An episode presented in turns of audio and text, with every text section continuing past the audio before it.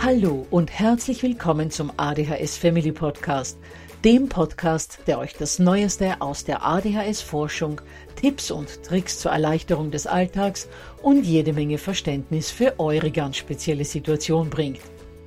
Ich bin im Übrigen Anna und war auch einmal eine verzweifelte Mama von einem betroffenen Kind. Aber heute, viele Jahre und mehrere Fortbildungen später, bin ich Expertin für ADHS und eine sehr entspannte Mutter eines mittlerweile jungen erwachsenen Mannes, der trotz dieses Syndroms zu einem glücklichen und beruflich erfüllten jungen Mann herangewachsen ist. Ich möchte euch mit diesem Podcast genau dort zur Seite stehen, wo auch ich vor vielen Jahren Hilfe gebraucht hätte. Denn ich wünsche mir nichts mehr, als dass es euch auch gelingt, euer Kind in ein glückliches und erfolgreiches Erwachsenenleben zu begleiten. Bevor es aber mit der Episode losgeht, lasst mich noch auf zwei Dinge hinweisen. Punkt 1. Ich spreche in meinem Podcast immer nur von ADHS, weil das in der Fachwelt so üblich ist. Gemeint ist damit aber auch immer die verträumte Variante der ADS. Und Punkt 2. Die Werbungen, die im ADHS Family Podcast geschaltet werden, dienen der Finanzierung von Projekten, die der gesamten ADHS Community zugutekommen – denn sie werden für die Produktion von Erklärvideos für Kinder oder für das familiäre Umfeld, für die Informationsweitergabe an Pädagogen, Diagnostiker und Ärzte sowie für spezielle ADHS-Projekte herangezogen. Mehr Informationen dazu findet ihr am Beginn von Podcast 128 bzw. in dem YouTube-Video, zu dem ich in den Shownotes verlinke. Ja, ihr Lieben, heute haben wir zum letzten Mal eine Mutter im ADHS Family Podcast zu Gast, die über ihre Erfahrungen mit der Medikation bei ihrem Kind erzählen wird. Was Veronika zu berichten hat, wird euch alle überraschen. Kleiner Spoiler-Alarm. Ihr Kind hatte beispielsweise vor der Medikation den Verdacht auf Dyskalkulie, weil es mit Zahlen absolut nichts anfangen konnte und zählt heute dennoch zu den Klassenbesten in Mathematik. Bevor wir aber in die Folge eintauchen, lasst mich noch darauf hinweisen, dass es Ende Februar, Anfang März wieder die Gelegenheit geben wird, an meinem Webinar Stressfrei durch Alltag und Schule trotz ADHS bzw. ADS teilzunehmen.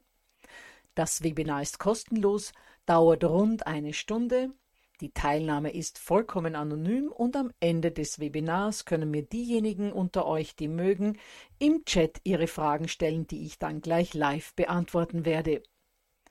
Anmelden kann man sich für das Webinar unter www.adhshilfe.net slash Webinar.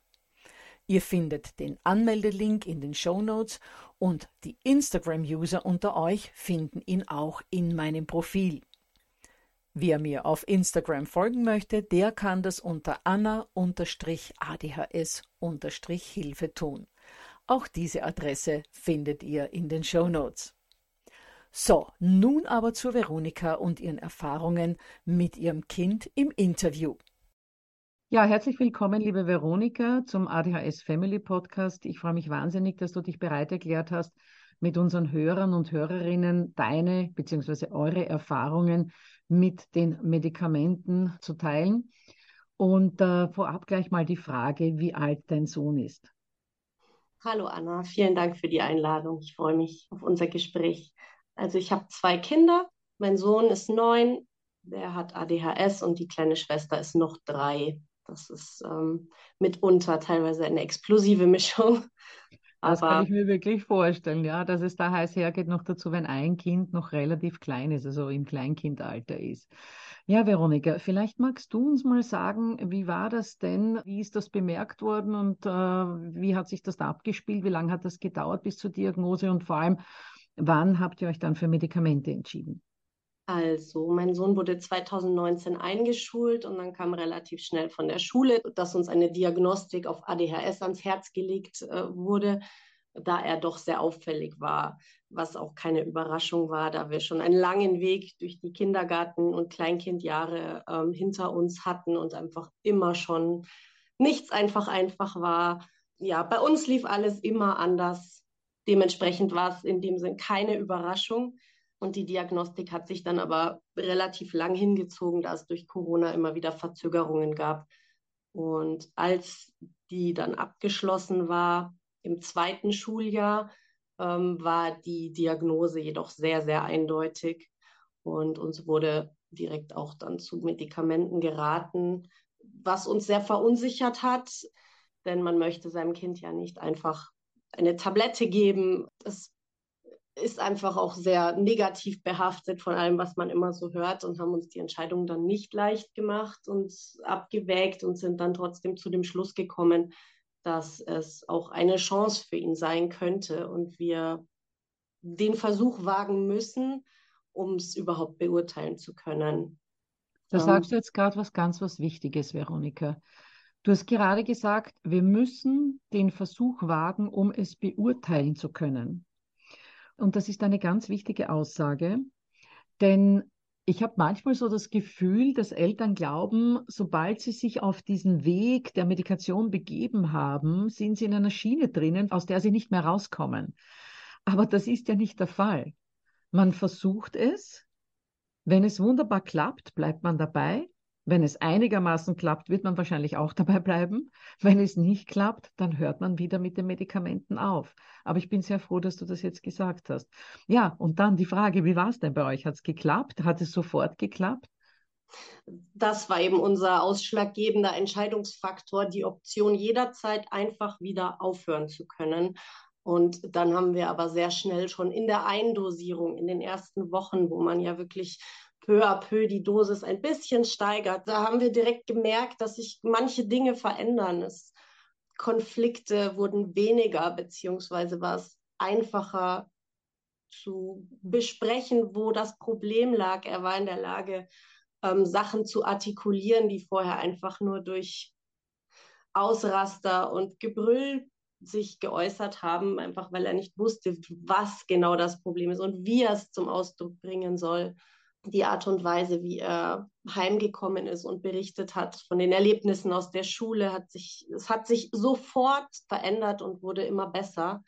Er hat Dinge anders wahrgenommen und entsprechend anders erzählt. Er hat, ähm, er konnte inhaltliches berichten aus dem Unterricht.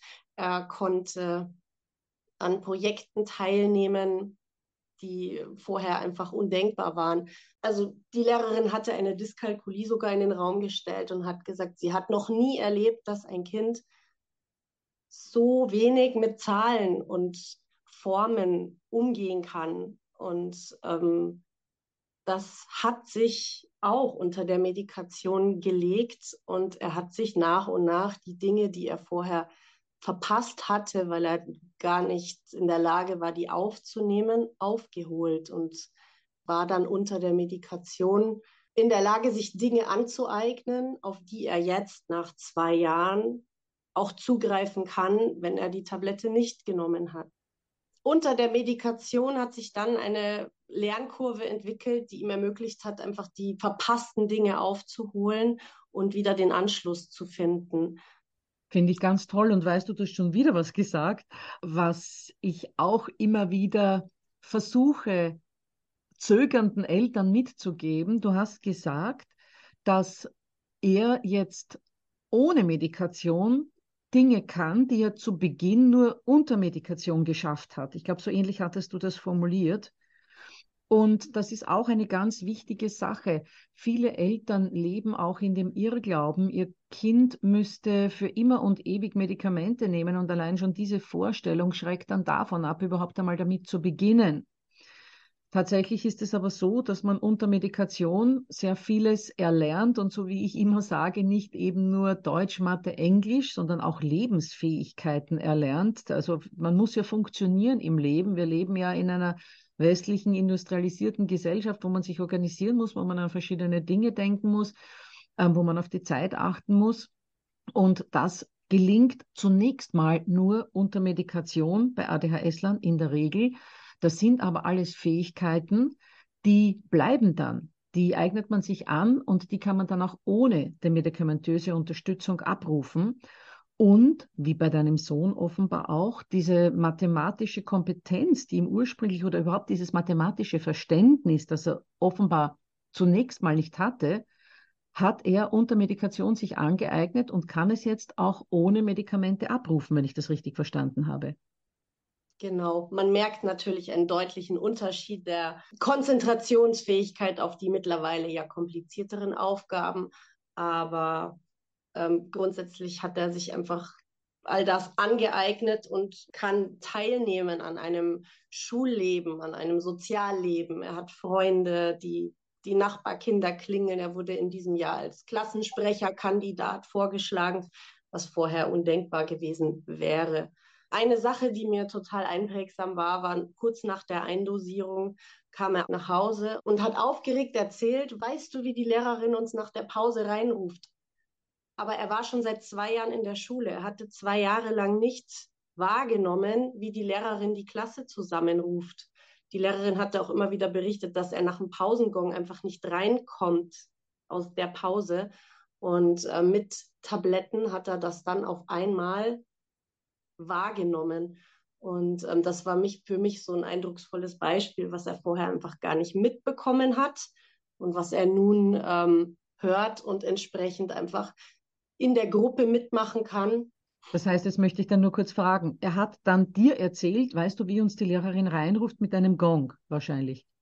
Also es kommt der Schulgong und dann ruft sie die Klasse zusammen und das hatte er nie wahrgenommen. In zwei Schuljahren hatte er nicht einmal das gehört. Ähm, und sie hatte immer wieder angesprochen, dass er aus der Pause nicht reinkommt, weil er nicht mitbekommt, dass die Pause zu Ende ist. Weder durch den Gong noch durch ihr Rufen noch dadurch, dass alle Kinder auf einmal weg sind.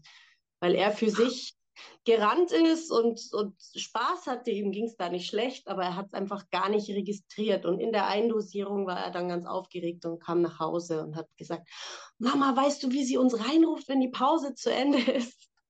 Und ähm, das hatte er vorher einfach nie wahrgenommen. Das ist einfach nur so beispielhaft für all die Sachen, die ihm gesagt werden, zu denen er aufgefordert oder um die er gebeten wird, die einfach gar nicht bei ihm angekommen sind, wo er gar nicht aus bösem Willen etwas nicht umgesetzt hat, sondern weil er einfach wie in einer anderen Welt das gar nicht gehört hat. Ja. Und entsprechend aufgefallen ist und äh, zum Un, das führt natürlich zum Unmut, wenn einer immer wieder nicht hört, nicht reagiert, nicht antwortet, etwas nicht umsetzt. Und das war für mich der erste große Aha-Effekt nach der Eindosierung, wo ich gemerkt habe, jetzt tut sich was Entscheidendes. Und wie schaut ähm, es denn sozial aus? Du hast ja angesprochen, dass die Kinder jetzt wieder klingeln. Also es hat so geklungen, als wäre nicht alles im Lot gewesen mit den Freunden und vielleicht auch mit den Klassenkameraden. Also er, er hat vor der Medikation einfach keinen Anschluss gefunden. Und zwar weder im Kindergarten noch richtig bei Nachbarkindern noch in der Schule. Er hat einzelne sehr gute Freunde über die Jahre, aber so in dieser Gemeinschaft akzeptiert zu werden, war vorher einfach sehr schwierig. Und der Schultag war dann auch war dann geprägt von Konflikten mit meist einem anderen Kind, was an sich selber auch sehr auffällig eben war.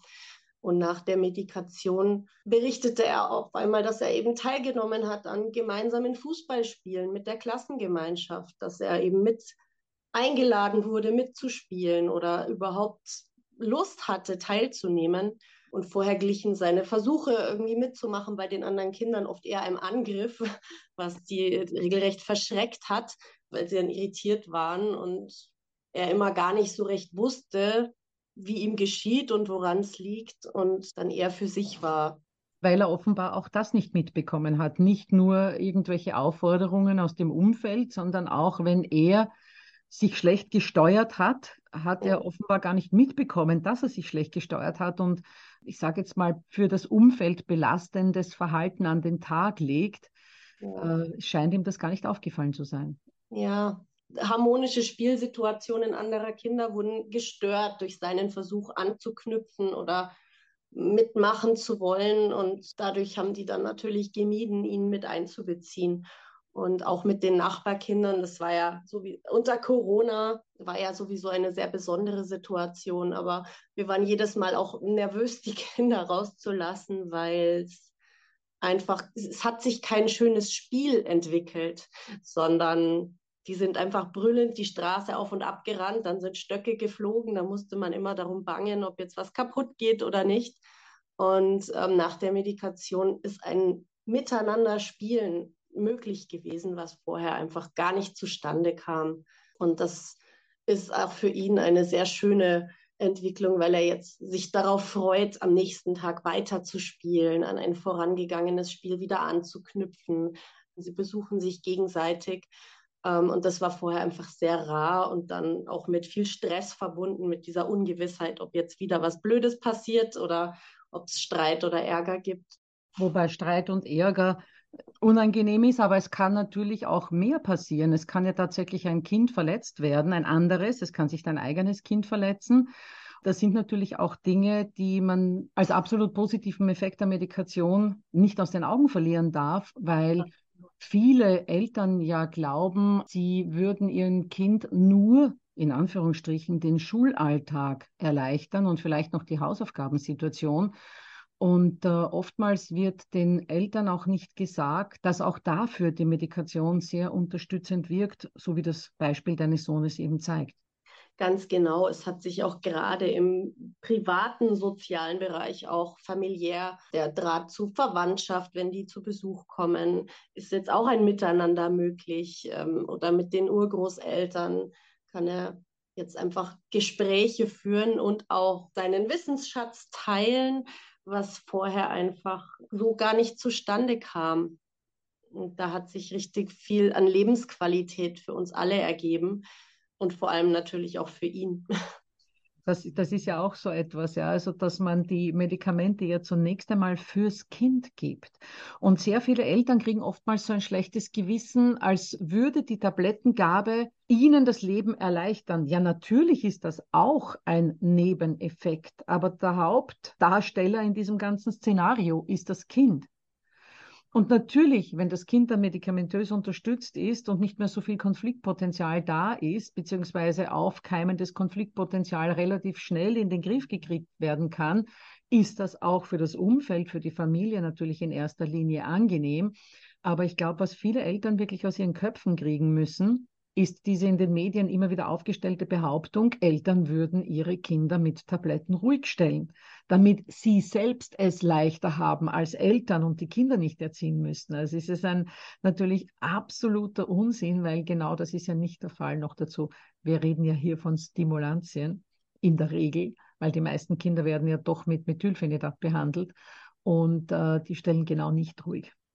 Genau, und ich merke einfach, also unsere Konflikte in der Familie haben sich einfach um ein Vielfaches reduziert. Die sind nicht weg. Es ist nicht perfekt. Er muss sich trotzdem für die Schule anstrengen und sich hinsetzen und Hausaufgaben machen. wo wir vorher Stunden saßen, hat er mittlerweile selber den Überblick und übernimmt selber auch mehr Verantwortung nach und nach und ist in der Lage, die Dinge, die von ihm erwartet werden, umzusetzen und wir haben einfach ganz viel Kapazität und Zeit für Schönes, was vorher völlig auf der Strecke blieb, weil man so gestresst war von dem, was halt schon sein muss, wie Schulsachen, Körperhygiene, Mahlzeiten. Das war so anstrengend, dass hinten raus einfach nicht mehr so viel Luft war für die schönen Dinge, die halt auch so wichtig sind wie gemeinsame Spielzeit, Kuschelzeit, Lesezeit, rausgehen, Ausflüge machen das war immer mit einem irren Stress verbunden, statt Vorfreude. Und ähm, da haben wir super viel Lebensqualität gewonnen. Genau, weil man vergisst ja auch, dass es nicht nur um die Zeit geht, die jetzt zum Beispiel, wenn die Hausaufgaben jetzt statt zwei oder drei Stunden nur mehr noch 30 Minuten dauern, dann ist das ja schon mal Zeit, die zur Verfügung steht, um was Schönes zu machen. Aber der andere wichtige Vorteil ist ja, dass auch die Kraft bei den Eltern da ist. Denn wenn alles so wahnsinnig viel Energie kostet mit ständig reden, auffordern, ko-regulieren, dann bleibt den Eltern oftmals gar keine Kraft für all diese schönen Dinge. Die liegen nur mehr noch fertig auf der Couch, wenn alles vorbei ist und denken sich, wenn dann um äh, 17.30 Uhr endlich die Hausaufgaben fertig sind, nee, Spielplatz zahlt sich nicht mehr aus. Noch dazu, ich muss in einer halben Stunde mit dem Abendessen beginnen und dann geht der Zirkus erneut los, weil dann geht es ums Abendessen. Wie benehmen wir uns bei Tisch? Ähm, wie schaut das mit dem Zähneputzen und dem zu Bett gehen aus? Also wenn all das schon so viel Energie kostet, hat man ja nicht mehr nur keine Zeit für Schöneres, sondern eben auch dann oftmals keine Energie mehr. Ganz genau. Und letzten Herbst war dann eben Elternsprechtag bei einer neuen Lehrerin, die er seit August hatte. Und das war jetzt einfach für mich nochmal die absolute Bestätigung, dass es der richtige Weg war, den wir eingeschlagen haben. Denn ihr Feedback war einfach, dass Mathe im Unterricht gefühlt zu seinem Lieb sein Lieblingsfach geworden ist, ähm, weil er da so gerne mitmacht und ihm das Spaß macht. Er tut sich schwer in der Testsituation richtig ähm, dann auf Zeit äh, abzuliefern. Da schleichen sich dann Fehler ein, aber einfach nur, dass es ihm so eine Freude macht, im Unterricht sich zu beteiligen und mitzumachen, das ist schon ein unglaublicher Zugewinn. Er hat in der Schule Anschluss, er setzt Kunstprojekte mit um. Die Konflikte, in die er involviert ist, das sind Kleinigkeiten. Wir haben noch nie von ihr einen Anruf bekommen, dass irgendwas war. Das wird in der Schule geklärt. Und sie sagte, dass eben dann in Gesprächsrunden, wo man etwas nochmal klärt, er eben ähm, wirklich sehr reflektiert ist und einsichtig und auch von sich aus gute Lösungsvorschläge vorbringt, wie man die Situation zukünftig anders handhaben könnte. Und das ist eine Riesenentwicklung und ich bin jetzt positiv gestimmt, wo ich in der ersten Klasse dachte, um Gottes Willen, wo soll das nur hinführen und wie kann ich ihn dadurch bringen? Bringt er sich jetzt selber dadurch und hat gute Noten, für die er sich anstrengt. Und ich sehe jetzt einfach eine hoffnungsvolle Perspektive, dass er einfach in der Lage ist, ganz normal die Schule zu durchlaufen. Und auch das Leben, das dürfen wir nicht das vergessen. Leben, ja. Er kriegt positive Rückmeldungen, er hat Erfolgserlebnisse. Es ist ihm selber wichtig, äh, gute Noten zu bringen. Er hat selber den Überblick, was von ihm erwartet wird und was er tun muss. Seine Hausaufgaben managt er mittlerweile quasi allein. Da stecke ich keine Energie mehr rein. Er, also ich bin da. Er möchte auch, dass ich anwesend bin. Und wenn er eine Frage hat, bin ich da. Aber er setzt sich von sich aus hin und macht das. Und vorher haben wir damit drei Stunden zugebracht. Es war einfach nur ein Kampf. Super. Ja, liebe Veronika, willst du unseren Eltern noch irgendetwas abschließend mitgeben? ich würde anderen auf den Weg mitgeben, es einfach zu versuchen, es zu wagen. Und wir hatten für uns das Glück, dass wir ohne Nebenwirkungen sehr schnell ähm, Erfolgserlebnisse hatten. Aber hätten wir es nicht gewagt, dann wüssten wir es immer noch nicht. Und dann wäre jetzt diese positive Entwicklung und auch Basis für sein weiteres Vorankommen ähm, so nicht möglich. Definitiv nicht. Vielen, vielen herzlichen Dank, Veronika. Das waren tolle abschließende Worte. Ich danke dir noch einmal, dass du dich bereit erklärt hast, äh, im ADHS Family Podcast dabei zu sein und wünsche dir, deinem Sohn, deiner Tochter und überhaupt deiner ganzen Familie noch alles, alles Gute. Danke, Anna. Als Veronika und ich das Interview eigentlich schon beendet hatten, ich aber die Aufnahme noch weiterlaufen ließ, hat sie dann auch noch etwas Hochinteressantes zum Thema Expertentum in Bezug auf ADHS bei Ärzten, Psychologen, Ergotherapeuten etc. gesagt. Diese Aussage, die ich nur unterschreiben kann, möchte ich euch deshalb nicht vorenthalten. Ja, ich habe einfach immer wieder die Erfahrung gemacht, dass die Therapeuten, zu denen wir dann geschickt wurden, um uns zu helfen, einfach gar nicht wissen, womit sie es zu tun haben und gar nicht ähm, Symptome richtig einordnen oder Verhaltensweisen und einfach gar nicht darauf spezialisiert sind. Und das ist wirklich das A und O ist, sich Leute zu suchen, die auf ADHS spezialisiert sind. Weil Ergotherapeut ist nicht gleich Ergotherapeut. Zumal auch die Spezialisten teilweise so voreingenommen sind. Wir waren letztens beim Kinderarzt und waren dann beim Kollegen von unserem wegen was ganz anderem. Der hat dann durch die Akte gescrollt und hat dann so beiläufig vor mir und meinem Sohn zu uns gesagt, mein Gott, was frisst der Junge an Tabletten und ob wir es nicht mal mit Verhaltenstherapie versucht hätten. Und das war, das hat mich so getroffen, mir ist in dem Moment gar nichts eingefallen, weil sich eigentlich seither alles, alles so zum Positiven entwickelt hat. Und zwar zum ersten Mal nach Jahren der Versuche, Dinge in den Griff zu bekommen oder anders zu handhaben, haben wir jetzt zum ersten Mal so einen Anker, der uns halt hilft, den Alltag gut zu gestalten. Und ich kann einfach nicht nachvollziehen, dass man da so angegangen wird, wo man sich das ja nicht leichtfertig ausgedacht oder ausgesucht hat. Ähm, da würde ich mir einfach mehr Awareness wünschen das. Da wäre es natürlich auch schön, wenn sämtliche, ich sage jetzt mal, Spezialisten, die mit Kindern in Berührung kommen, hier eine wenigstens eine kleine Ausbildung hätten, angefangen, wie gesagt, vom Kinderarzt, den man ja jetzt auch gar nicht wirklich äh, zur Last legen könnte, wenn er ADHS nicht erkennt, weil er ja nur in Anführungsstrichen Kinderarzt ist. Aber es geht dann wirklich über, wie du, wie du sagst, Ergotherapeuten, Psychologen, Kinder- und Jugendpsychiater oder Sozialarbeiter, wo man eigentlich wirklich erwarten würde, dass die dieses Syndrom kennen. Und auch da ist ganz oft einfach kein Wissen äh, zu den vier Buchstaben da. Und das ist natürlich wirklich traurig. Ja, wir hatten echt eine sehr holprige Kindergartenzeit. Das ging so weit, dass wir ein Jahr vor einer Schulung die Kita gewechselt haben. Denn die haben versucht, ihn über Sanktionen dazu zu zwingen, ähm, sein Gekritzel am Maltisch haben sie mit Maltischverbot bestraft, weil er nicht ordentlich malt. Also sowas völlig Sinnloses, was dazu geführt hat, dass er gar nicht mehr gemalt hat und selbst in der Schule den Stift noch nicht richtig halten konnte. Er wurde permanent mit Verboten und Sanktionen gestraft, dass er jeden Abend und jeden Morgen geweint hat, bis wir dann Kita gewechselt haben. Und da ist er dann richtig aufgeblüht und hat vermittelt bekommen, dass er okay ist, wie er ist das hat absolut was gebracht. Aber die Dinge, die ihnen aufgefallen sind, die hätte man schon mal merken können. Ähm, zum Beispiel, er steht auf von der Couch und läuft ans andere Ende der Gruppe und macht einfach das Lego von einem anderen Kind kaputt, ohne jeglichen Anlass. Wenn die Erzieher nur ein bisschen sensibilisiert würden, dann ähm, wäre das ja vielleicht schon mal ein Anfang in die richtige Richtung zu denken, anstatt so viel kaputt zu machen, wenn das Kind in einer entscheidenden Entwicklungsphase ist. Ja. Richtig. Also nicht nur die Ärzte, Psychologen, Ergotherapeuten und Sozialarbeiter, sondern natürlich auch das pädagogische Personal, in dem Fall Kita-Erzieher und Erzieherinnen und Lehrkräfte. Das wäre wirklich wünschenswert. Gut, ihr Lieben, so wie Veronika das beschrieben hat, gibt es leider im deutschsprachigen Raum immer noch zu viele Menschen, die mit Kindern beruflich intensiv zu tun haben und dennoch kaum über ADHS Bescheid wissen.